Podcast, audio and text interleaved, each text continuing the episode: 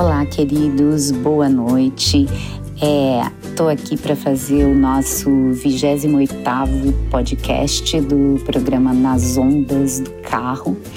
E nesse programa é, eu quero aproveitar para retomar um pouco aqui do que eu já tinha comentado ali no início dos, dos programas, que é sobre eventualmente falar sobre personagens que eu crio é, criei e crio é, e que eu gosto muito de passear por elas e, e desvendando as possibilidades e potencialidades que elas vão me entregando.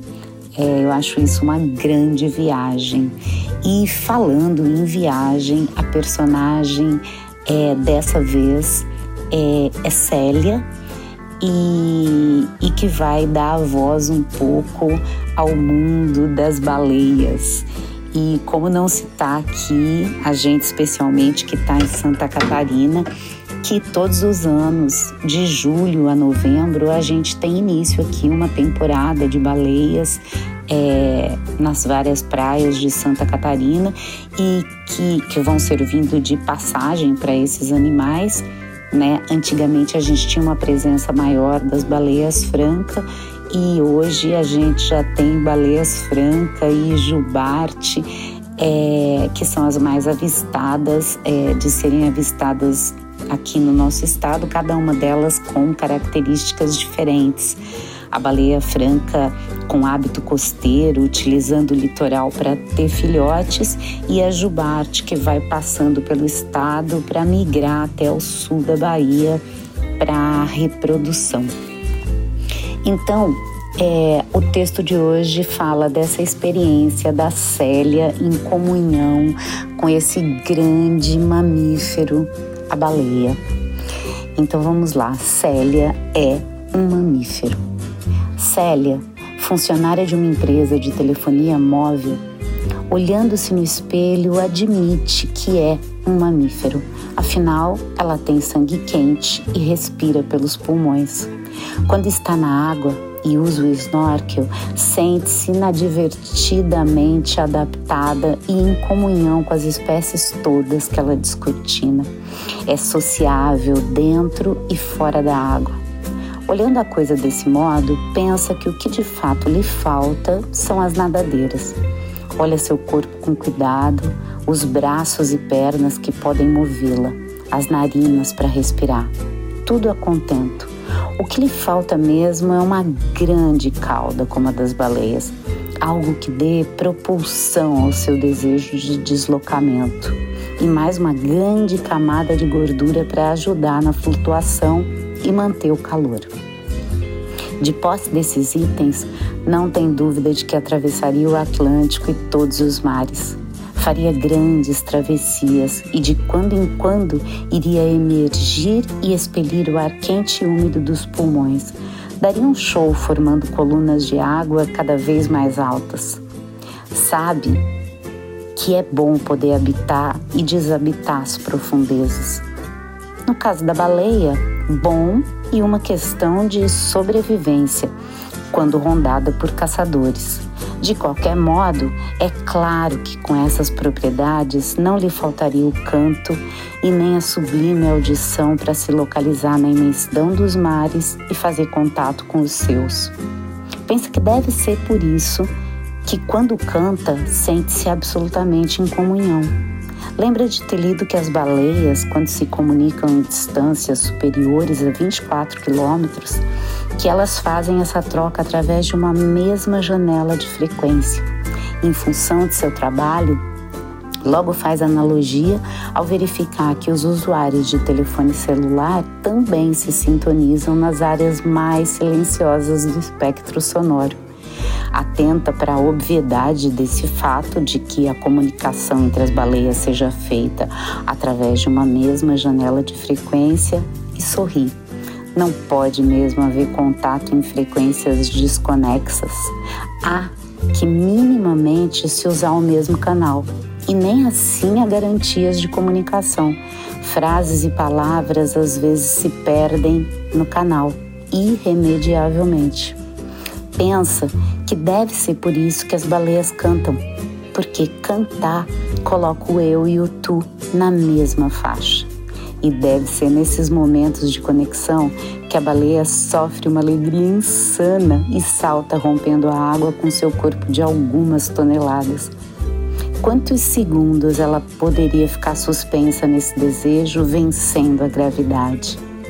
Dizem que nessas ocasiões as nadadeiras normalmente atrofiadas chegam a medir até um terço do seu comprimento.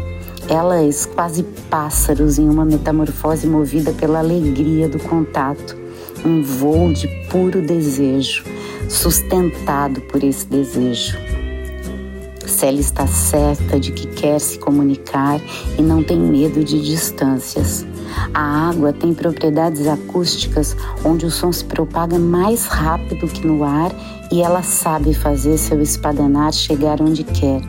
Sabe, a despeito do tom quase puro e de baixíssima frequência com que se comunica, que sua combinação de estalidos é uma espécie de assinatura sonora que a identifica e que chega ao seu interlocutor em sequências de pulsos e intervalos de que modo ela poderia desejar mais. Então, meus queridos, essa foi a Célia. Eu espero que vocês tenham gostado.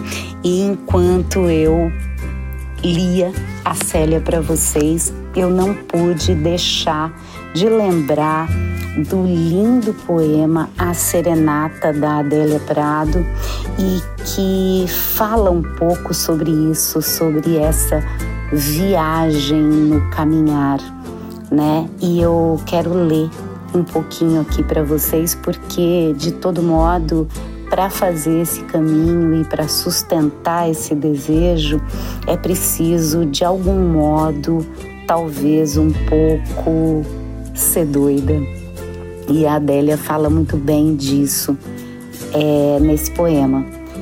A Serenata. Uma noite de lua pálida e gerânios, ele virá com boca e mão incríveis tocar flauta no jardim. Estou no começo do meu desespero e só vejo dois caminhos: ou viro doida ou viro santa. Eu que rejeito e exprobo o que não for natural, como sangue e veias, descubro que estou chorando todo dia, os cabelos entristecidos, a pele assaltada de indecisão. Quando ele vier, porque é certo que vem, de que modo vou chegar ao balcão sem juventude? A lua, os gerânios e ele serão os mesmos. Só a mulher entre as coisas envelhece. E de que modo vou abrir a janela se não for doida? E como a fecharei se não for santa? E, e agora, enquanto eu lia, eu já pensava que talvez as baleias, no fundo, no fundo, estejam munidas é, dessa pergunta e desse desejo é, da Adélia Prado. E, e tem que ser um pouco doida e um pouco santa para fazer essa viagem, é, esse voo magnífico, esse mergulho profundo e esse salto é, se tornando quase um pássaro que emerge das águas, né? Então é isso, meus queridos, e para arrematar o programa, é, vamos ficar com aquela canção maravilhosa o descobridor dos sete mares, do grande mestre Tim Maia. E como não dizer, né? Que fala sobre isso, sobre essa luz azul que nos guia e como não, porque não, guia também, é claro, as baleias aí que singram os mares de lá para cá, de cá para lá, é, soltando seus estalidos e se comunicando é, umas com as outras, né? Nas, nas grandes janelas de comunicação mares afora. Então é isso, vamos escutar o Tim.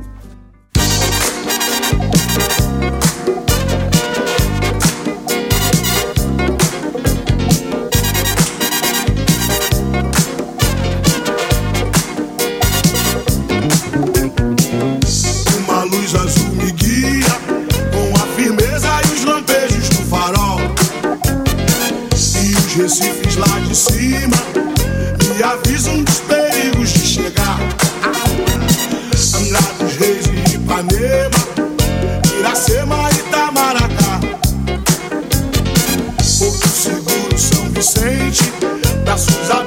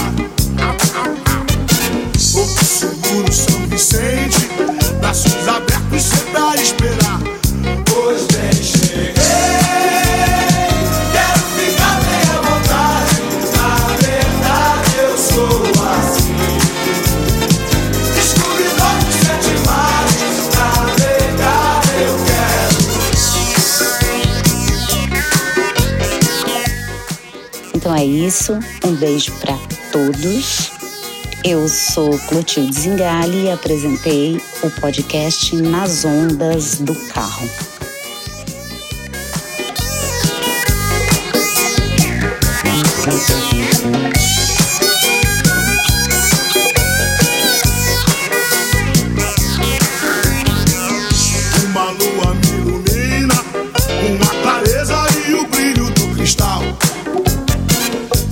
as cores dessa vida.